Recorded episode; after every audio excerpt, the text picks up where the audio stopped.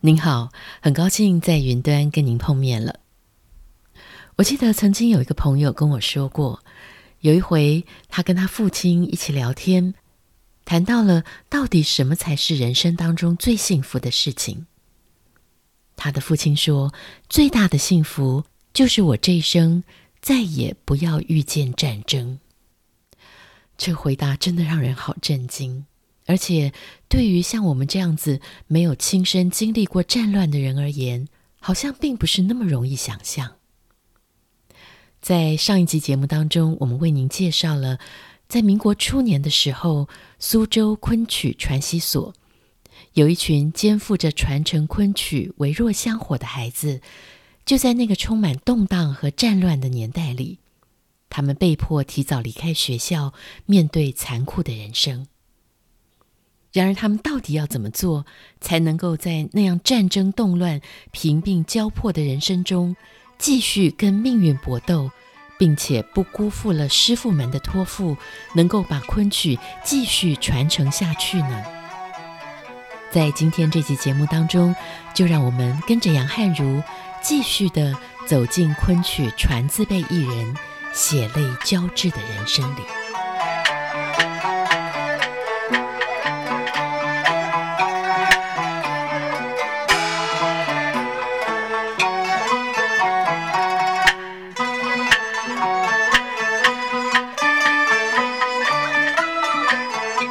那他们在一九二五年的初夏第一次尝试的公演，演了半个月。等到他们盛夏的时候去杭州演，那次好像去杭州蛮惨的，演的就是卖座不太好。但是后来他们回来以后就开始进入帮演，那帮演的年代就开始给一点点收入。他们在上海一九二六年的时候开始有一点点声誉，就是建立了一点名气以后呢，呃，六月起开始在那个。南京路和西藏路那边，但是上海南京路大家都知道，它就是一个步行街。所谓步行街，就是最热闹的地方，就是逛街的地方。呃，有个新世界游乐场，因为以前都是这样，不管是在天津、呃上海还是哪里，都是那种大百货公司，然后上面就会有什么游乐场，上面有个戏院，对，反正他们就在那边订了合同，订说一个一年的合同。然后下午演一到五五点，晚上演七到十一点，都是要四小时，都是要演四小时，好厉害！而且你短期之内不能重复戏码啊，哦，所以就开始演员就被迫要早上的时候要补学戏，因为他们之前学的戏虽然已经很多了，但是还是不够用。有一些很善于思考的那些演员，他就开始想想说怎么样去拓展戏路，所以有一些他们的基本功学得特别好，或者是。特别会一些武戏身段的人，他们就动脑筋呢，去找著名的京剧演员，向他们学回一些昆曲已经失传的武戏。哦，这些昆腔的武戏或者是吹腔的武戏，他们都已经昆班不演了，像全服班不是已经变成文全服了？好，所以那个武全服 消失的那一部分呢，可能都跑到别的剧种去了。尤其像京剧就保留了很多昆腔的戏。嗯，所以呢，他们就像。上海那边很多的著名的京剧演员，像什么林林树森、林树堂兄弟，他们是很著名的唱老生、武生，嗯，还有五花脸啊，或者那样子的行当来学，跑到京剧那边去的昆曲戏。一方面就是增加他们的的戏码，而且增加他自己露脸的机会，嗯，而且等于是打破了本来文全福以来就是没有武戏的这件事情啊，对，等于是。昆曲的武戏是那时候才去学回来的。他们会跟很多像林树森、林树堂之外，还像什么蒋燕香，有一个很有名的小生啊，什么教他们很多捶墙戏。然后像有一个汪传前，后来以走武生为主的一个传字辈的学员，他还去跟那个盖叫天，就是当时在上海最有名的武生，去学很多戏。可是呢，好景不长。在那个北伐战争开始的时候，然后刚好一九二七年，他们的那一段的合约就期满了，期满他们就只好结束，因为又战乱，也没有办法怎么样演，嗯、他们就要逃逃走，大家都在逃难，或者是没有钱，或者是动弹不安的时候没有人要看戏，所以他们就决定要回苏州，结果连火车都停驶，所以他们就只好沿着那个苏州河坐那种比较大的船回去，结果呢遇到了歹徒，被洗劫一空。师兄弟好不容易在上海攒的钱全部都没有了，还包括什么？有个古诗，他把一个金戒指偷偷的摘下来丢在那个叫痰盂里面。嗯嗯嗯嗯嗯。结果因为劫匪还听到当一声，还把它倒出来，然后 把那个金戒指抢走，因为他全部的钱就是换成了的那个金戒指，结果还被抢走。反正就是兄师兄弟就抱头痛哭，但是就一点办法都没有。就口袋空空的回到了家乡，然后回去以后呢，他们的那个传习所原来的所在地又被人家收回，连栖身之处都没有了。而且在那个之前，木偶出他又事业失败，对，所以已经有一段时间是那个木偶出的学生有一个杨先生，一段时间是由他来带电的。但是到那个时候，杨先生也已经电不下去了。总而言之，就在他们很惨的这个状况下，就等于是在在一九二七年的十月左右的时候就。宣告他们满师，等于说，啊、那你们就毕业吧。对，因为也实在养不起，也养不起，然后也没没办法唱戏了。对，其实就是好惨哦，被迫毕业。那学校关了嘛，大家只好各自回家。在这个情况下呢，好在好有一个上海的严慧宇先生，还有一个陶希全先生，这两位哦，他们一个是做烟草，颜慧宇先生是大东烟草的总经理。然后这个陶希全先生是江海关监督，反正是做海关，然后是算是官员。结果他们就愿意接收了这个昆曲传习所，然后他们投资了两万块，组成了一个叫做维昆，就是维系昆曲，然后来创建了一个新的名字，把它叫做新乐府。新乐府，对，就是一个团名，对，这个剧团的团名，然后来让这些传字辈当时参与。能够参与的四十个人来继续来演戏，嗯，然后呢，他们还斥资了四千块，当时四千块非常非常大，大。因为这些演员从小时候演戏到现在已经长大了，所以以前的戏服都不合身了，嗯，所以呢，他们就斥资四千块定做了一堂十蟒十靠，因为蟒和靠是最贵的，嗯，它全部要平金绣。呃，料子是大段，等于是要用料用丝都用的多，然后还要绣也是绣的很满，所以它就很贵。就是十蟒十靠，就表示是一套很全的一套行头衣箱，就是置办了这样一套行头。然后在淮海路，当时叫霞飞路，租了一个排练厅兼宿舍，然后兼伙食房，就是免费让这些传字辈的善宿。嗯哼，然后呢，他们。还请了那个孙永瑜先生，就是一个很善于编排谁该演什么啊，是是推展的这位先生来当这个主要推展这个戏路还有排戏码等等的这样子的一个先生。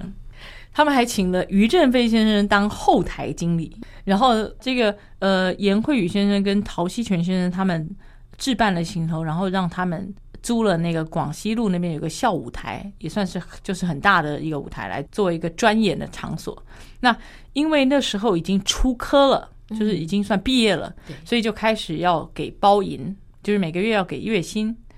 他们这个包银制就有分你这个演员的重要性来分价钱的不同。嗯，那但是因为那时候他们定出来的价钱呢，虽然是应该相当程度的反映了。那些演员他们在试演期间或者是学习状况的那个的的价值吧，嗯，就是他们定了说顾传介就是当时的当家小生，呃，定他一百块一个月，好，然后朱传明就是当家的闺门旦，嗯，好，他的钱是六十块。你看我们声小声比较重要，哈哈哈，怎么差这么多啊？然后呢，更夸张是。张传芳他是唱贴旦或者就是比较刺杀旦什么的些，然后周传英就嗓子不是那么好的那个那个小生是，然后施传正一个他们的当家老生，然后华传平是一个也是旦角，然后倪传月也是一个很好的老生，还有王传松就是很有名很有名的小花脸，还有姚传梅另外一个很有名的小花脸，这些人三十五块，好惨哦。你看顾传介一百一百，然后他们三十五，然后什么沈传坤他们呢就是三十，郑传健那些更少了。对，然后最低的人是二十块。结果呢，因为原先是大家平起平坐，就是师兄弟，结果这时候被分出这个价码来以后，其实有点造成他们的心理的芥蒂，所以就服下了以后一个散班的那样子的一个，嗯、就是一个不好很不好的事件的一个的的因素。但是其实这也是无无可奈何的，因为你真的要面对市场的时候，尤其是那时候，大部分看到的是金班，金班就是。很明显的角儿制嘛，对对对，他们的那个是差别更大的。嗯，那个角儿你唱三个月可能就可以赚好几个房子。嗯，可是你那些跟包的或者你那个舞戏的演员，可能赶好几个场子才赚了可以糊糊口的钱而已。嗯，对，所以那个时候就就分出这个价钱来。然后呢，他们。租了那个小舞台当专演场所呢，在一九二七年十二月十三号的时候正式开幕，还办了一个很大很大的一个呃开台仪式，包括什么徐志摩啊、陆陆小曼啊这些名人，还有像什么周信芳啊、呃盖叫天这些最有名的京剧演员都被受邀来出席。哇！然后他们这个新乐府呢，一开始除了礼拜六日是演下午晚上场之外，嗯，他们一到五是只演晚场。因为，呃，这个陶希全先生和颜慧宇先生是相当有有想法，他们就是希望学员还可以继续赶快学习，哦、学习，嗯，才能够应付真正的这样子的一个一个舞台。但是因为他们投资太大，就一下子先投资两万块，然后又租那个地方也是要钱，嗯、然后还做行头什么的，是，所以呃经营不善，卖座不可能补得回来，于是，在一九二八年，也就是才过了才一年，不不到一年，才才大概五个月，四五个月就不能再续约了。哇！然后结果他们回苏州，大概呃随便到处演了一一个多月以后，后来才又回到上海，然后租了一个新的地方叫大世界，也算是一个很大的的剧场，然后就开始每天演日夜场，然后还兼演堂会。堂会就是去有钱人家，也许呃办办喜事、谁生日啊，就是之类的，就会唱戏来开心嘛。然后结果那时候因为小生的人数不足，因为很多戏都是小生戏，对对对。然后因为那个顾传介先生他已经跟他们班里面闹得不愉快，薪水太高了，对对。因为顾传健他他薪水很高，然后他和那个朱传明都是变成只演晚上场，然后就是反正显示他们的比较与众不同嘛。嗯、对，然后总之这个小生的人数就不是很够，所以原先唱老生的赵传君他就改唱小生，后来他渐渐的也能够取代郑传呃顾传介，因为他的嗓子很宽，他本来唱老生，所以他后来有一些人评价他的最后的那个舞台艺术。的的成就其实是是最终是高于那个这顾传介。那总而言之，他们就在那边一九二九年的时候跟这个大世界签约两年，每天演日夜场，就是每天演八小时。这两年零六天呢，总共演了一千四百多场，而且是圆满成功，这是传字辈最辉煌的一段。而且也是演的最长的一段，就只演两年，两年多一点点的。而且这其实算是近代的昆剧史，因为之前昆剧已经惨不忍睹了，就是唯一的一次昆班职业班底在一个一个场合这样驻场，然后能够唱那么长的一个时间。那其实他们也是很艰难，因为你所学的戏也不可能应付这么多，然后一千多场。不能常常重复戏嘛，所以他们就会变戏法。比如说，本来叫《义侠记》，在昆曲里面叫《义侠戏》，是武松的故事，结果他们就会把它改名什么，改成京剧的名字，什么五十回，就是武松的十个故事，或者改名叫《武松杀嫂》。反正变着名字来让观众没有，或者是骗那个戏班 戏戏院不知道说这是同一个戏，用这种方式来维持，好惨。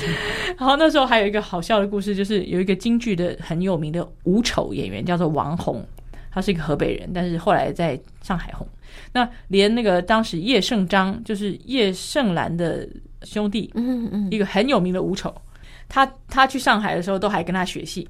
结果这个王红呢，他看上了那个华传浩，他觉得很欣赏这个小伙子，觉得他演戏演的很不错。结果就说你的功底还是因为昆班嘛，而且才学三年，嗯，基本功还是不够。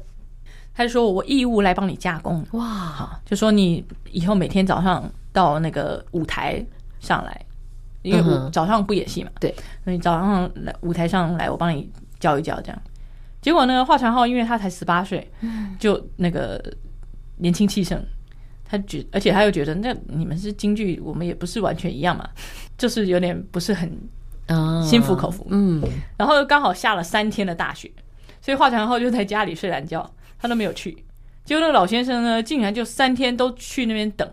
结果到第四天，然后华传浩听说那个老先生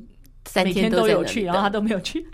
他就羞愧稍微有一点不好意思，他就想说那去一下好了，所以他第四天早上才去，就去了呢。这个王红先生就说叫他趴在一个椅子上，然后那个华传浩以为他要叫他做什么动作，他就趴下去，结果那个人就拿藤条用力的打了他三屁股，天哪！然后说。你这个人这么不懂得尊尊尊师重道，尊尊重老先生，结果那个华传浩才觉得真的是自己太太过分了，嗯、什么这么不知道那个不知天高地厚的小子，他才开始好好的跟他学习，然后从此好几年每天早上就去跟他学习，然后这个老先生真的是好动人的，好感动。以前的老先生真的，因为如果他看不上的话，他根本就是你给他多少钱他也不会交。对，以前的人是长这样，所以就学了非常非常多的功夫戏，然后包括他自己本来的一些昆曲著名的什么五毒戏啊那些，他都给他加工，所以就变得很有名的戏。所以华传浩本来在师兄里面，因为他年纪稍微小一点，所以可能本来都轮到师师哥演，结果他就累积了一批他自己很很擅长的戏。哦，然后呢，可是。那一阵子就是越来越严重，他们的这个薪水之间的矛盾问题。嗯，因为顾传介这个人他比较骄傲，他不像那个朱传明跟他师兄弟处的很好。嗯，所以大家就把所有矛盾和不爽都都累积在顾传介跟这两个呃颜慧宇和陶希全先生三个人身上。所以后来有一次去陶希全家里的堂会唱堂会。就唱完以后呢，陶希全就送给顾传介跟朱传明跟有一个叫华传平的一个可能当时表现的不错的一个旦角，送给他们各一件非常高级的那个皮袍，结果就引引发师兄弟非常不爽，因为觉得说好嘛，那那两个生蛋算头牌，送他们也就罢了，虽然也很不爽，但是那那个华传平凭什么跟我们也差不多这样，就抗议，然后呢就派了那个。比较会讲话的那个倪传月先生去去表达他们的不满，对，然后还说他们要自立门户，他们不想要再跟不要接受他们在嗯，不要结果呢，这个颜慧宇先生他就很硬，他的态度就说好啊，那你们要自立门户的话，包括行头我们都要收回，嗯，因为这是我们置办的嘛，嗯，行头很贵，然后就真的收回。然后呢，顾传介那时候就接受颜慧宇的资助去念大学改行。顾传介先生他最后是落脚在台湾，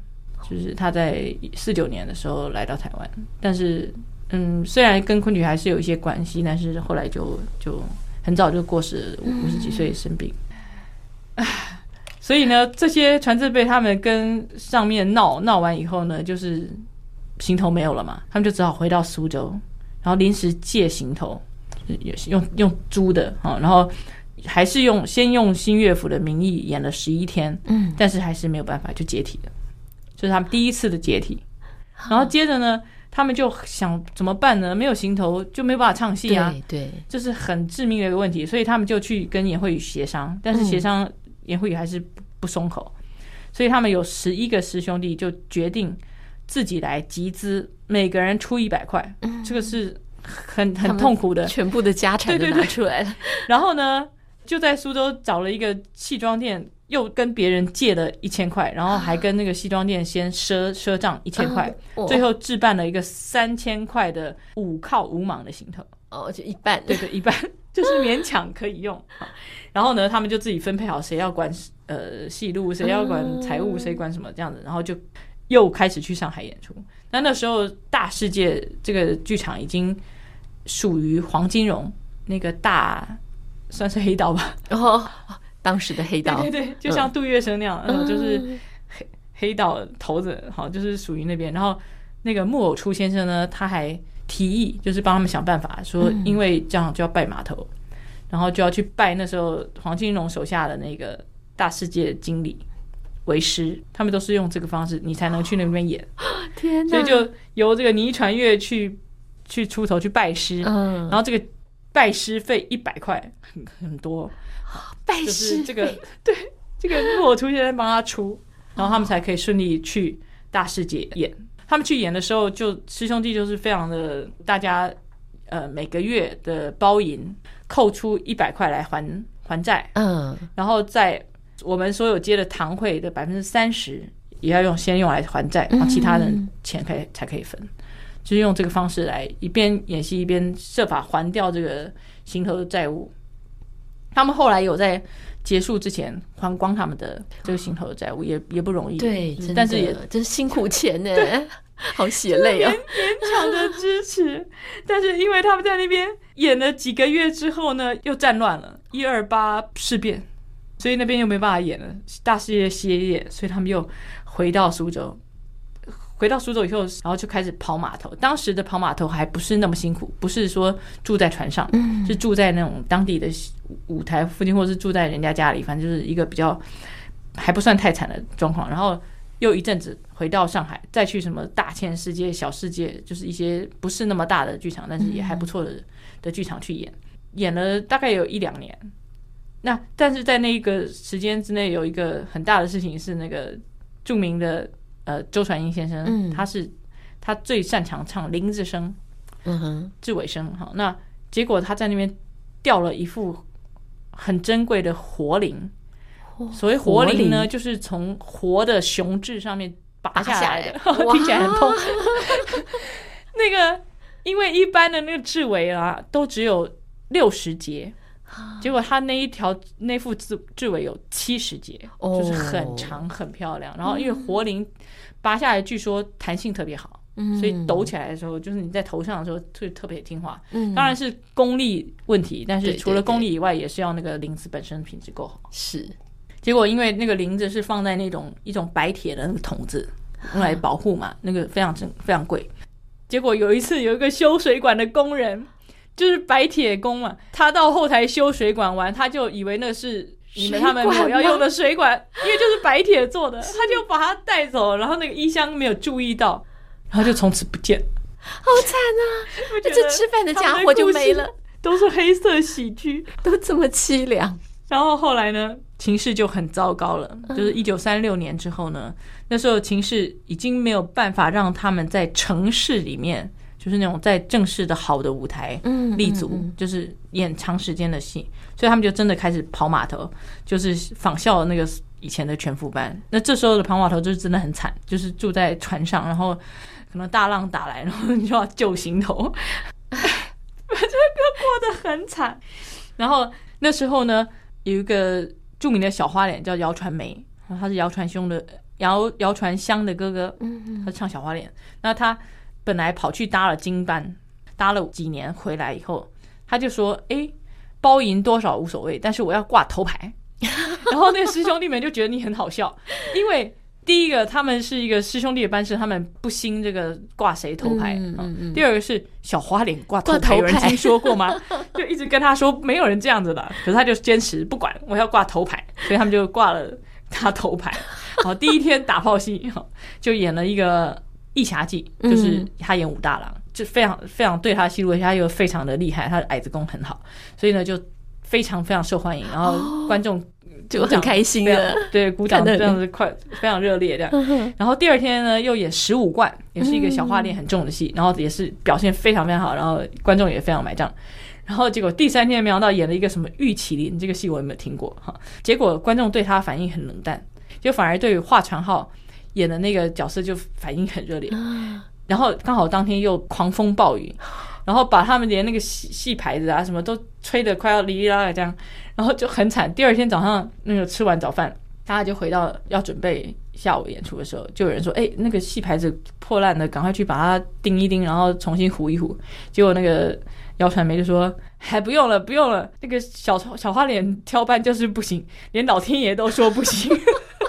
把那个头牌 那个吹得摇摇欲坠，然后因为那个那个时候他们跑码头呢，观众就会以农民和渔民为主，就是比较不是知识阶层了。对对对，所以呢，他们都喜欢看武戏或者是动作性很强的戏，嗯，演出的戏又很大，演员人数又。因为现在已经有一些师兄弟跑去搭别的班，或是就是想办法赚别的钱，所以然后他们休息也很不够，因为每天光是睡在船上也睡不好，然后又要比如说白天你就要换换码头，然后晚上行船下午下午晚上就要演，然后是。晚上演，然后一边卸完台，然后就又上船，然后一边睡觉就可能就一边划往划往另外一个一个城市，所以非常非常的辛苦，然后后来。回到苏州就是夏天，他们通常会歇夏，就是休息一一两个月。就没想到当时的当家老生石传正，他得到伤寒，就暴病死掉了。然后那次对，就是全部的兄弟师兄弟就抱头痛哭，因为对他们来说，就是继那个顾传介改行去去读书以后，第二个很重要很重要的兄弟就离开他们。呃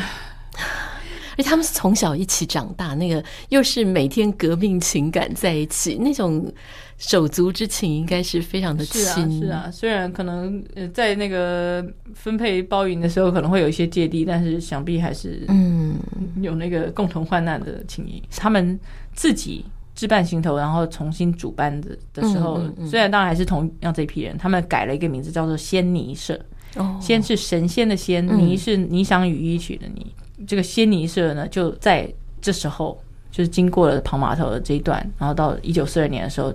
解散，没有办法继续经营下去。嗯哼，其实，在这个之前就已经很惨了，中间就已经死掉一批人，或是跑掉一批人，死的死，病的病。对，包括有一个呃赵传君，他因为年轻的时候就就是他改行的时候很快的大红，因为他马上取代了顾传介，嗯嗯，变成当家小生。结果呢，他就开始吸鸦片，所以他的开销就很大，然后常常入不敷出。所以后来，而且人家不敢请他，因为怕他误事，然后状况不好。然后后来他就去当乞丐，后来就在一个风雪的夜晚就冻饿的死掉。然后还有一个，就是我刚刚说那个换了一个金戒指，嗯，丢到 后来还被抢走，丢到那个痰盂里面去，还是被搜出来抢走的那个很有名的古诗。他就去卧轨，卧轨就是活不下去，就是那个年代战乱的年代，还有到他们后来跑码头都是非常非常惨。所以一九四二年这个仙尼社解散的时候，就象征了这个姑苏正宗昆剧的灭亡。嗯，就等于是就就真的完蛋了。对，那是在中华人民共和国他们成立以后，那时候还活着的传字辈二十六个。去掉两个，五十个，对对对，二十六，剩一半了。对对，当然有一些是不知所踪，就散掉。对对，有些是你查不到，不知道他到哪里去。那当时扣掉那个出国，就是来台湾的 顾传介，还有一个姚传梅，就是本来说要挑班的那个小花脸，他后来跑到泰国还是哪里去做生意哦。而且因为他可能很有生意头脑，所以他做的不错，但是后来就跟跟里面失联。哈，总而言之，就是扣掉他们两个，剩下二十四个。啊，然后当时他们才四四十几岁，正是然后盛年的时候，对，就在最适合唱戏的年代呢。嗯、因为中共他们对待他们的文化部门觉得说昆曲是一个太古老的剧种，因为中共对待文化是呃一个是前置，另外一个是他要为他所用，嗯，嗯能够帮他宣传他要的政令。那可是昆曲很不好用。他又不像京剧或是其他剧种更容易哈，可以边新边戏，可以宣传他的政令，不可能，他没有办法用，所以他就他也只让他们去辅导别的剧种，或者是去重新教教学生，就是他们就不让他们再不让整个昆曲再继续的登台了，所以其实就是，所以是到一九五四年左右的时候，那时候呃，什么华东戏曲学校，也就是蔡正仁、岳美缇老师他们。那一辈招进去的时候，传字辈才有十几个人到这个戏校来教书，他们才算是再回到昆曲这条路上，哦、但是也是作为老师的身份。嗯、哇，那当中已经经过了差不多十年的时间没有舞台了。对，就是那那十年，有些人还去摆摊当算命，算命唱唱小花脸的，可能口若悬河吧，就跑去当算命先生。还有人就是去当拍仙，哈，就是拍曲先生哦，帮有钱人喜欢学唱曲的人去学曲，这样已经算是最好的了。对对，哇，他们真的是命运非常的多舛呢。对，他们就等于是在三十几岁，嗯，三十几岁已经算是很好的演戏年纪了。是，他们有在有在三十出头的时候还唱过一阵子戏，而且是很悲惨的，是他们。就跑码头的跑码头的那种状况下唱戏，然后之后在他们最黄金的三四十的那个年代，刚好改行的改行，那个不仅这个剧种没落，然后当时的整个社会的氛围动乱战争，大家真的大概也没有什么心情来看戏。而而且如果他们活得够久的传字辈老师，他们也很惨，因为。他们培育了上昆大班、二班，还有一些传字辈呃老师，他们有培育浙江昆剧团的，或者是培培育像呃江苏省昆剧院，嗯，或者他的前身哈、嗯，就是张继清老师他们那一辈、嗯。但是他们终究不是活在舞台上，明明他们还应该有大好的舞台，但是他们也就很认份的就。洗尽铅华，走进幕后。对对对，然后他们真的都非常的尽心尽力，然后有熬过文革的人，哦、对，还还有文革，那还没有哇，这是什么人生啊？他们的悲惨是各方面，从战乱到经济的萧条到文革，他们都遇上了。像文革结束的时候，很重要的上昆的指导，像朱传明、华强浩都过世了。嗯、那没有过世，其实也都剩半条命，就是。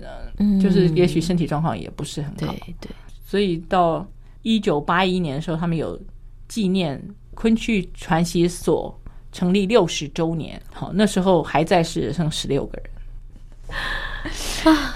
然后到了什么一九八六年，他们还有办一些什么传传承的班啊什么，然后当时他们平均还活着的人是七十七岁，多数都已经重病，像周传英先生已经癌症。已经痛到必须住在医院里，然后他躺在病床上也要教，然后还有人也也是什么癌症或者然后硬要去排练场去教。嗯，哇，他们他们都是非常看重昆曲，因为他们自己就是传被赋予这个传承的 这个压力好大。他们从小小孩子呢，就是被赋予这个责任，然后进到这个科班，嗯，然后他们最后一生就是做这个传承。啊，真的是让我们觉得不生唏嘘。是是是，但是也还好有这一批老师，这批传字辈的，真的让我们觉得是传奇性的人物，才有办法让这样一个这么美、这么好的剧种能够留下来，活到现在。对，活到现在，不仅活到现在，还成为联合国把它定为世界的 非物质文化遗产。我想这些传字辈的老师，如果知道有后面的这么一天，他们应该觉得自己的。辛苦，他们有非常少部分的有活得见到，但是可能已经 九十几岁了。对对对啊！不过真的是谢谢他们，能够把这样美好的东西留下来，让我们今天能够享受。嗯。